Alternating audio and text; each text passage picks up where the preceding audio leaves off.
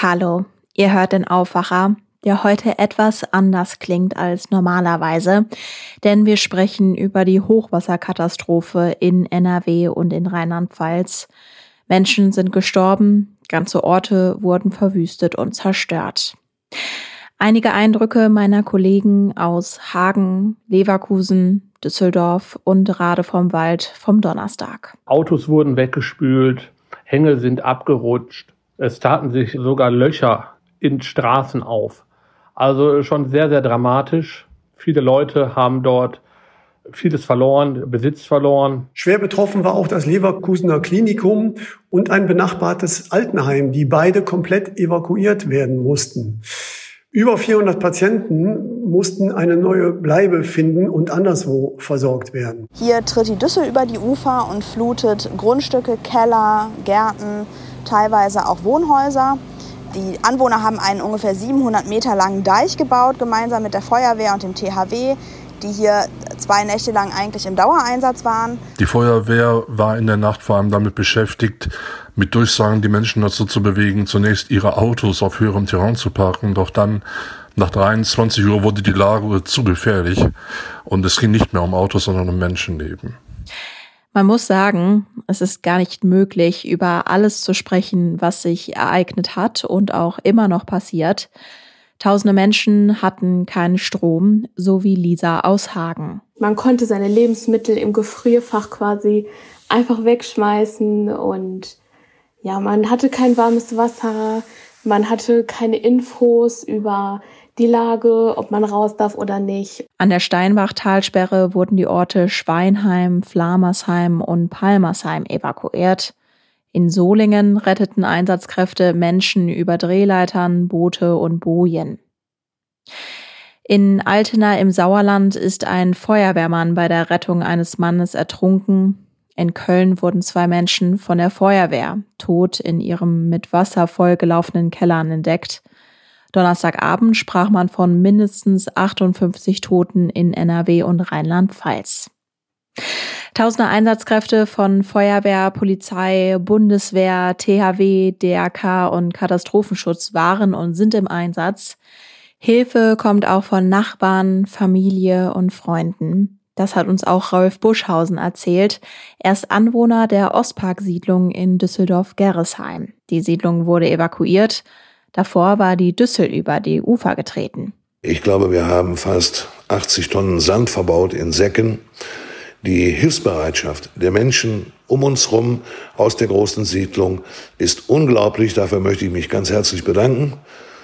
Und der Wasserspiegel fällt und alle arbeiten Hand in Hand. In den nächsten Minuten sprechen wir über Versicherungen, die jetzt gegebenenfalls greifen, wir sprechen über den Klimawandel und wir sprechen über, was jetzt zu tun ist. Mein Name ist Anja Wölker. Hallo zusammen. Rheinische Post Aufwacher. News aus NRW und dem Rest der Welt. Bundeskanzlerin Angela Merkel hat den Menschen Hilfen für den Wiederaufbau zugesagt. Die NRW-Landesregierung will dem Vernehmen nach heute verkünden, für wen und unter welchen Voraussetzungen es finanzielle Hilfen geben soll. Das berichtet meine RP-Kollegin Kirsten Bialdiger. Heute Vormittag kommt das NRW-Kabinett zu einer Sondersitzung zusammen. Welche Versicherungen greifen jetzt womöglich, wenn mein Haus, meine Möbel oder mein Auto beschädigt sind?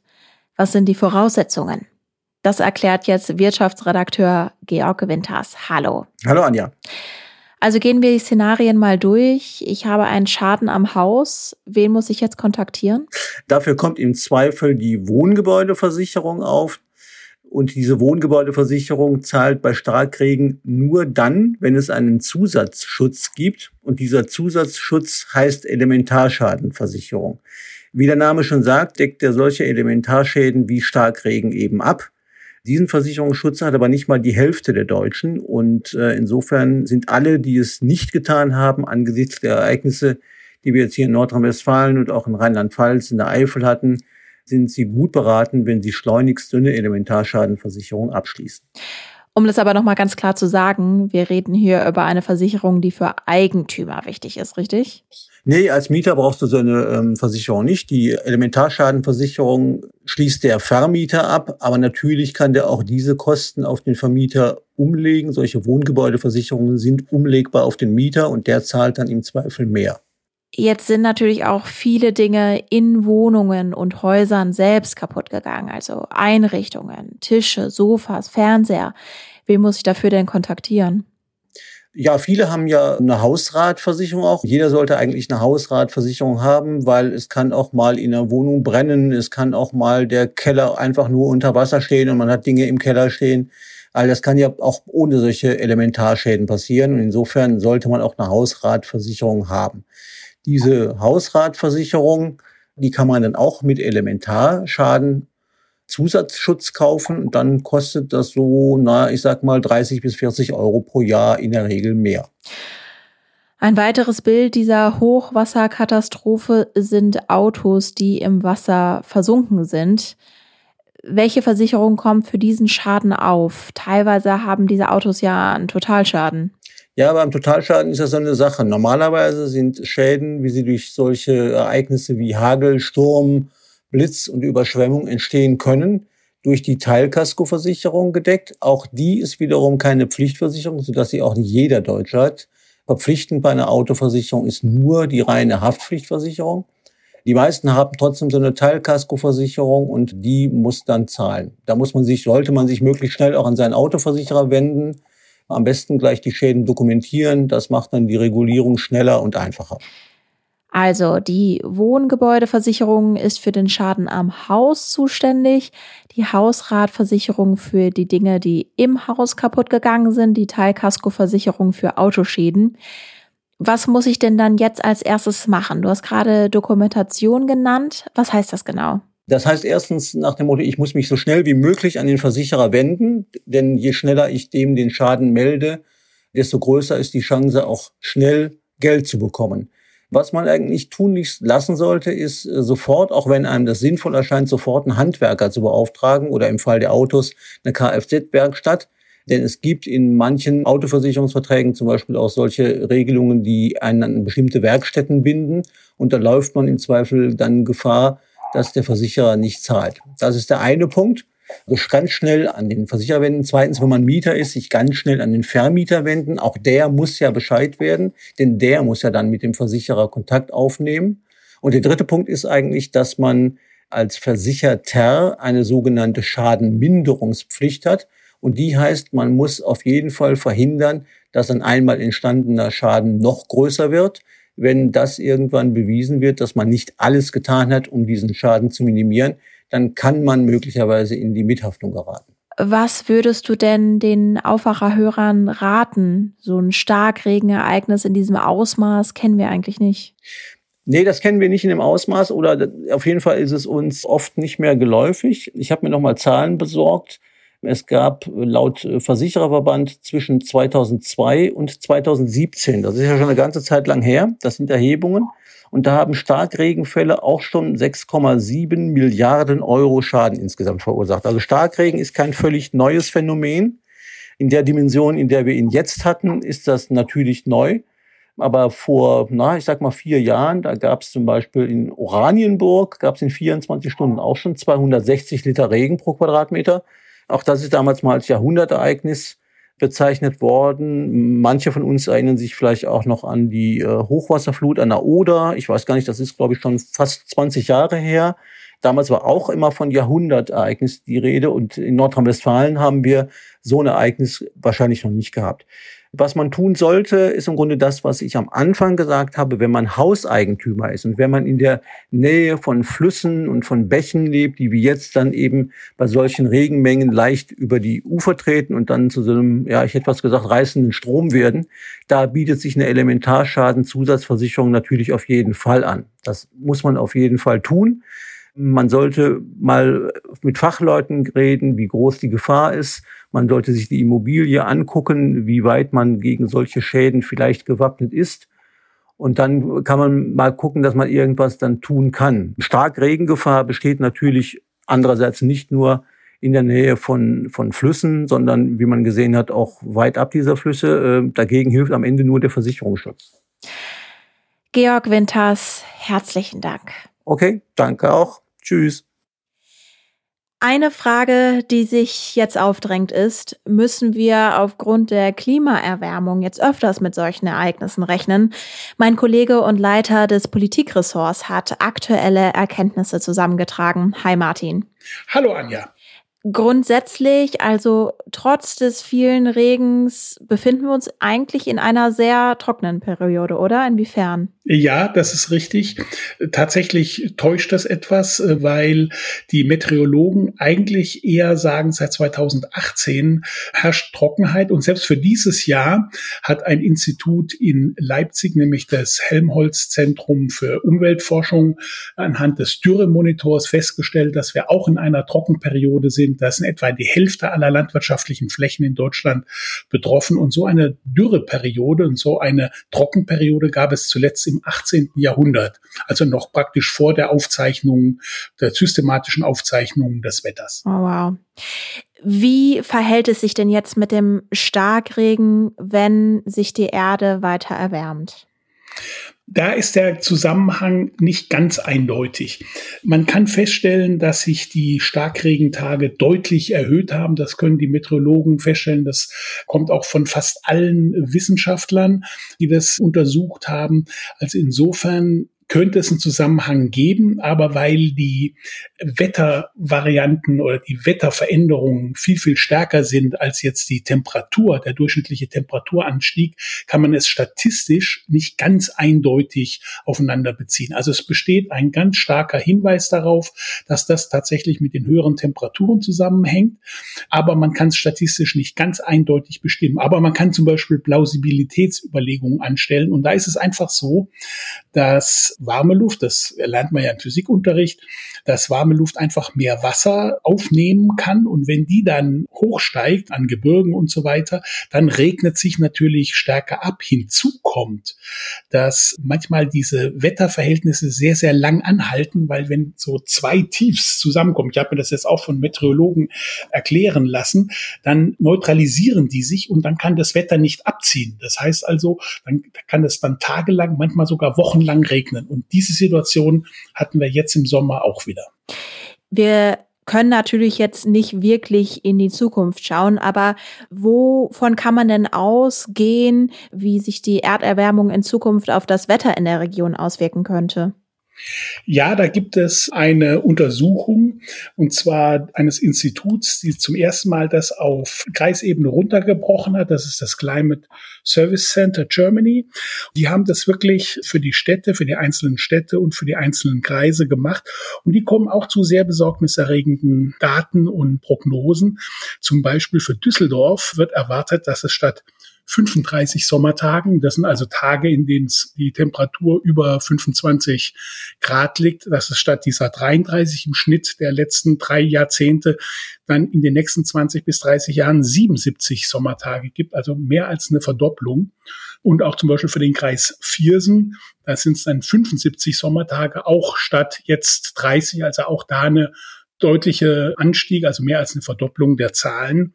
Und auch die Starkregentage dürften zunehmen. Das heißt also von jetzt in den letzten zwei, drei Jahrzehnten rund drei Starkregentage, die es pro Jahr gibt, dann auf mehr als sieben. Das heißt also solche Ereignisse, wie wir sie jetzt haben, dürften dann leider öfters im Jahr vorkommen. Aber man muss sagen, es sind Berechnungen. Wie es letztendlich sein wird, können wir nicht abschließend sagen. Nein, mit Gewissheit kann man in der Wissenschaft fast nichts sagen.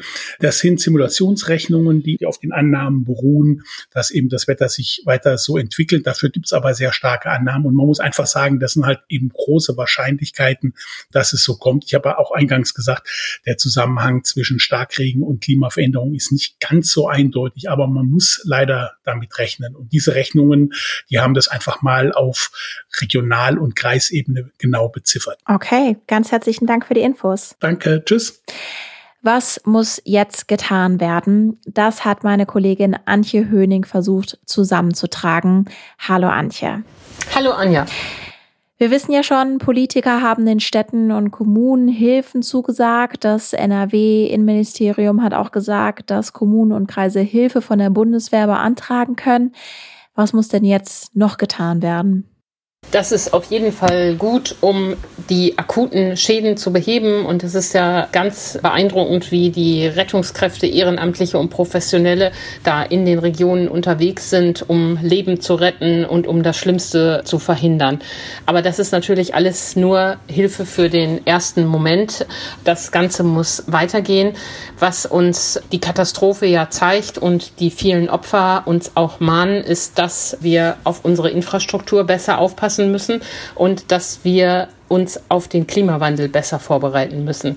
Jetzt wissen wir nicht genau den engen Zusammenhang zwischen dieser Flut und äh, dem Klimawandel, aber klar ist, solche Fluten werden durch den Klimawandel begünstigt und wahrscheinlicher.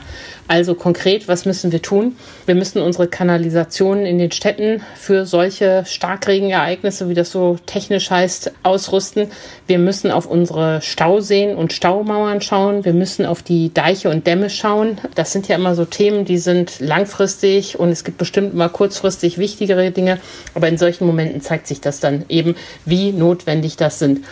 Schon in der Corona-Krise haben diese Katastrophenschutzpläne ja versagt, erwiesen sich als gar nicht geeignet für das, was da kam.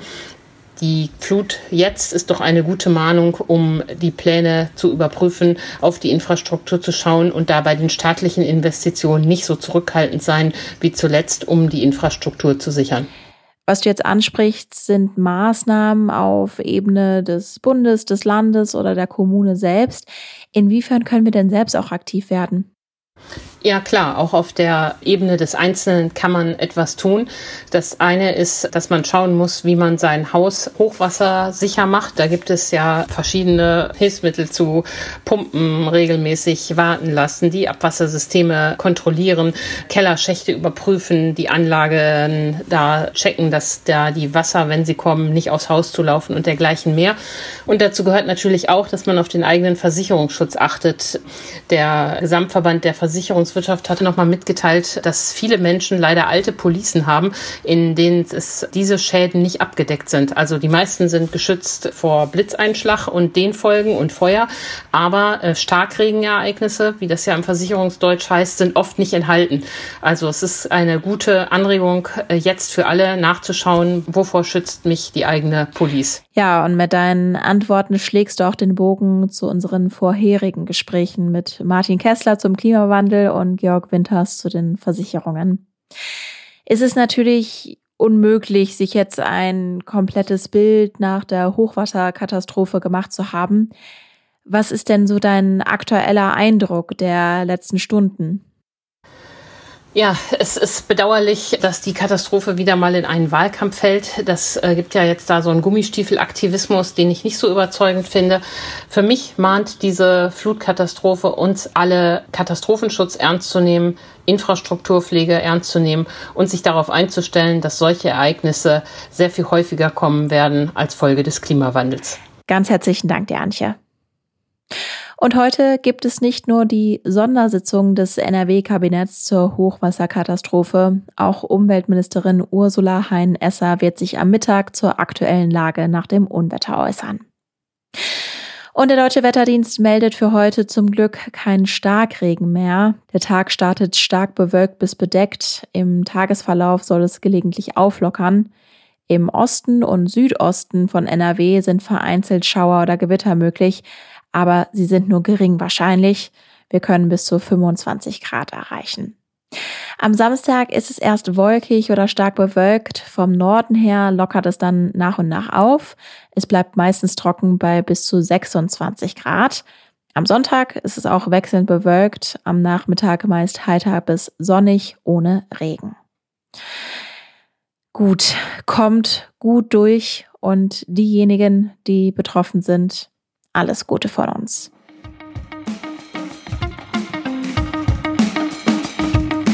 Mehr Nachrichten aus NRW gibt's jederzeit auf RP Online. rp-online.de